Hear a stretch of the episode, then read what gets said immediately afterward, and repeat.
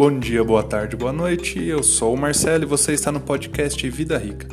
Hoje eu vou falar sobre um sonho de muitos brasileiros, o sonho de 11 entre 10 ganhadores de loteria: o imóvel de lazer. Pode ver, toda vez que tem uma matéria na TV, na internet e tal, ah, o que você faria se ganhasse na loteria? O que você faria se ganhasse na Mega Sena, na Telecena? O que você faria se chovesse dinheiro do céu? Enfim. Quase todo mundo vai responder: ah, ia comprar uma casa na praia, um sítio, uma casa na montanha. Enfim, é o sonho de muita gente ter um segundo imóvel para lazer. O problema é, muita gente compra esse imóvel e comemora. Daí só vai comemorar de novo quando vende. Por quê?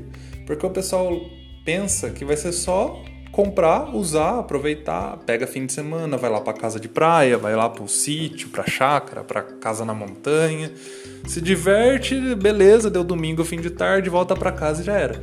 Só que não. Um imóvel quando é seu, você tem que dar manutenção, pagar imposto, fazer reforma de vez em quando. Enfim, você tem que cuidar dele. Então, mesmo que você use ele um mês no ano, todas as suas férias, você ainda vai ter que manter ele por 12 meses. E você fala, ah, você posso pôr para alugar, tal, sim. Mas aí você vai ter que gerenciar esse aluguel. Você vai ter que ter alguém para entregar as chaves, recolher as chaves, fazer a limpeza, manter ele limpo trocar alguma coisa que for quebrando. Independente se você alugue por conta, ou no Airbnb, por exemplo, ou no Booking, que também tem essa opção. Seja lá como você alugue, você vai precisar gastar para manter esse aluguel.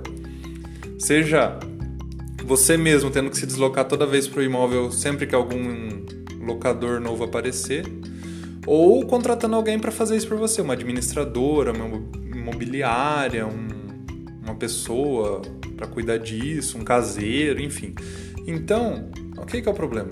Imóvel de lazer é uma coisa boa se você tem dinheiro para manter ele. Se não, em vez de você ir pegar e gastar uma grana em comprar aquele imóvel, pega, deixa esse dinheiro aplicado e financia suas férias com ele. Qual que é a vantagem?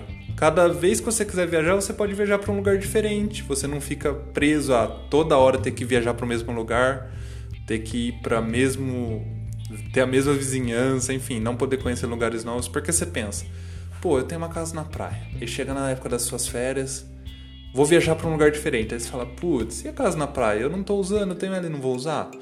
Tô desperdiçando ela. Então, é melhor você nem comprar. Pega o dinheiro que você gastaria na casa de praia, no chalé, enfim, seja onde for, investe, deixa aplicado. O, só com os juros você paga suas férias certo? Pensa bem, ó, vamos dar um exemplo aqui.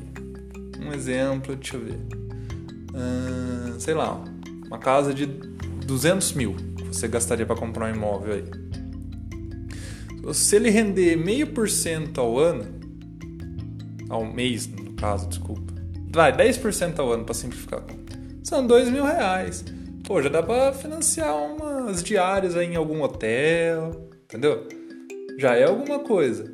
Agora imagine você compra. Além de você não ter mais os 200 mil, você ainda vai ter que gastar para manter aquele imóvel. Vai ter que gastar com faxina, com limpeza, com pintura, com conservação.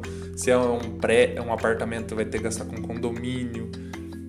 Se é uma chácara, vai ter caseiro. Enfim, você vai ter despesa.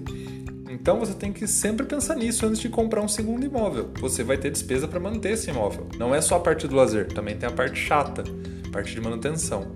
Então, Pensa bem antes de comprar o segundo imóvel, ou então você vai cair naquele velho ditado. São duas alegrias, uma quando compra e outra quando vende. Beleza? Por hoje é isso. Se você quiser ouvir mais episódios ou quiser ler mais sobre educação financeira e investimentos, é só acessar vidarica.me. Você também pode ser um apoiador deste canal. Para isso, basta acessar apoia.se barra Vida Rica. Por hoje é isso. Tchau, tchau!